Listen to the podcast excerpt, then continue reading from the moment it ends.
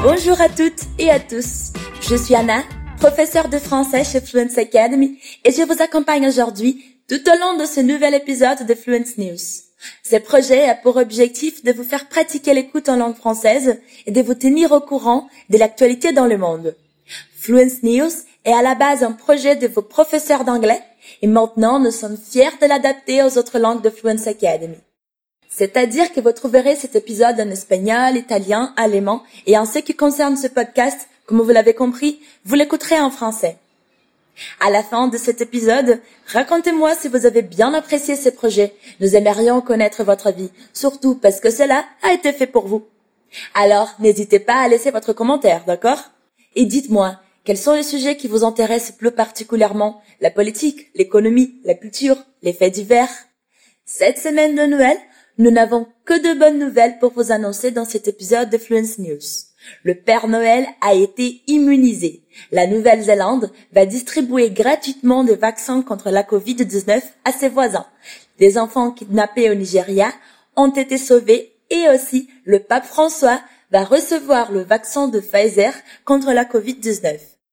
Comme d'hab, je ferai des petites remarques par rapport aux aspects de la langue, notamment la grammaire et le vocabulaire. C'est parti Laissez-moi commencer cet épisode avec une histoire toute mignonne pour faire chaud au cœur. Les enfants du monde entier ne devraient pas s'inquiéter de la logistique de la livraison des cadeaux de Noël pendant que la pandémie de coronavirus fait rage, a déclaré le docteur Anthony Fauci, car il a lui-même vacciné le Père Noël. Je me suis occupé de cela pour vous a déclaré le principal expert américain en maladies infectieuses à CNN. Parce que j'avais peur que vous soyez tout bouleversé. Alors, ce que j'ai fait il y a peu, j'ai fait un voyage au pôle Nord. Je suis allé et j'ai vacciné le Père Noël moi-même. J'ai mesuré son niveau d'immunité et il est prêt à partir. Il peut descendre par la cheminée. Il peut laisser les cadeaux. Il peut partir et vous n'avez rien à craindre. Le Père Noël est prêt à partir.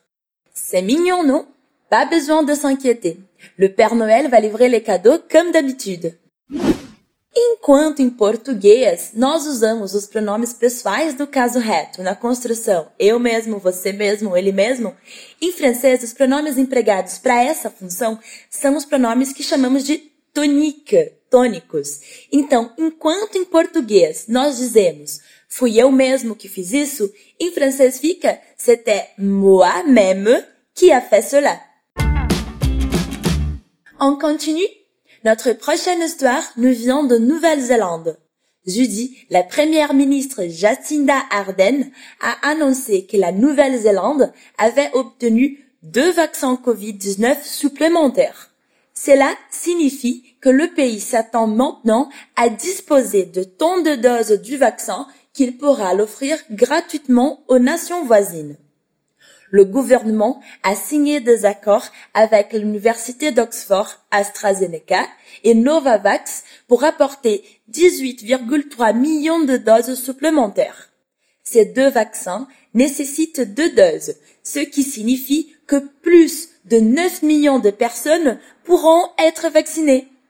Avant ces accords, la Nouvelle-Zélande avait déjà obtenu 750 000 doses de Pfizer BioNTech et 4 millions de doses Janssen. Étant donné que la population de la Nouvelle-Zélande ne compte que 5 millions d'habitants, le pays s'attend à disposer de près du triple du nombre de vaccins requis. Dans un communiqué de presse, Madame Arden a révélé que les vaccins de rechange seraient envoyés aux pays voisins.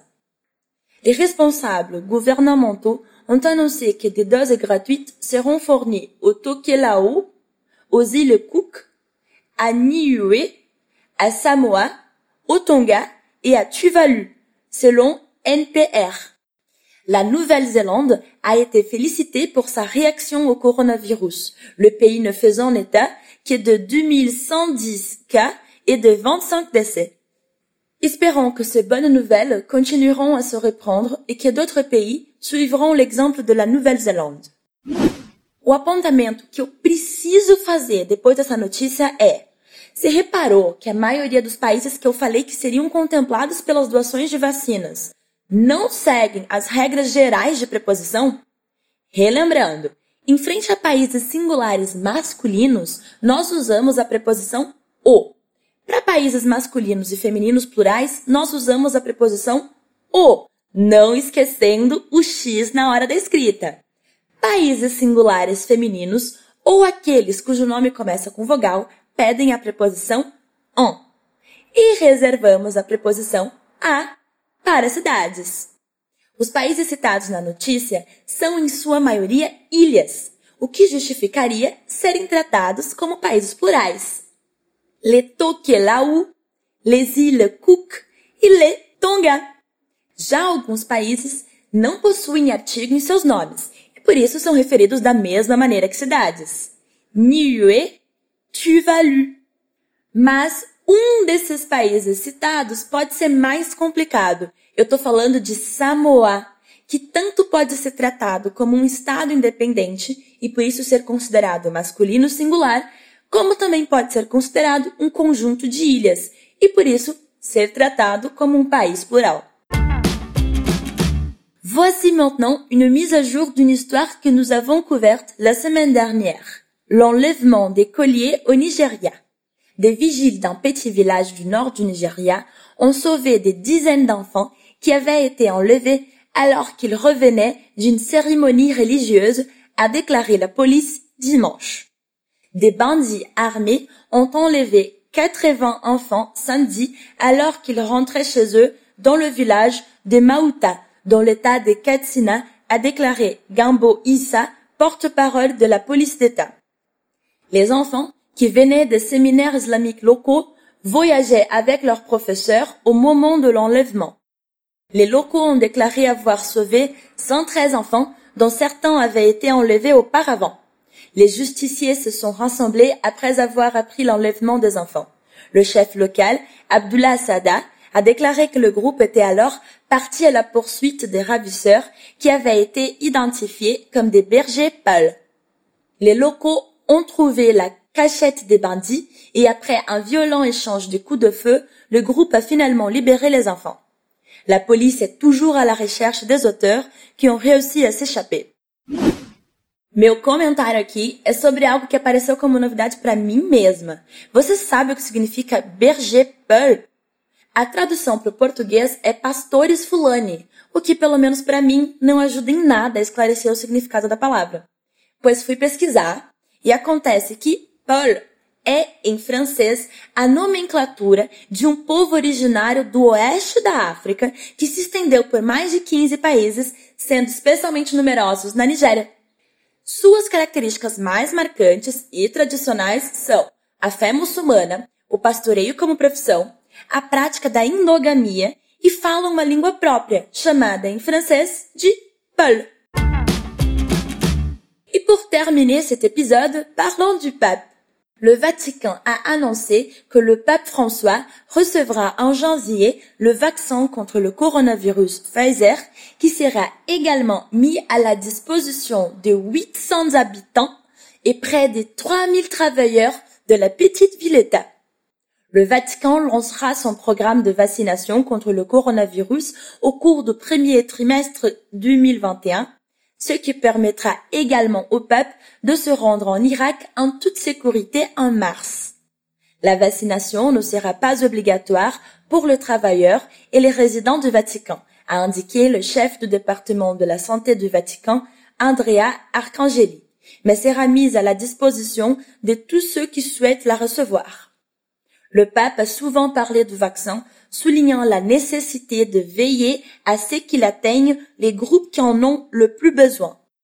En septembre, François a appelé à une distribution universelle de vaccins contre le coronavirus, insistant sur le fait que les personnes les plus riches ne devraient pas être les premiers à les recevoir.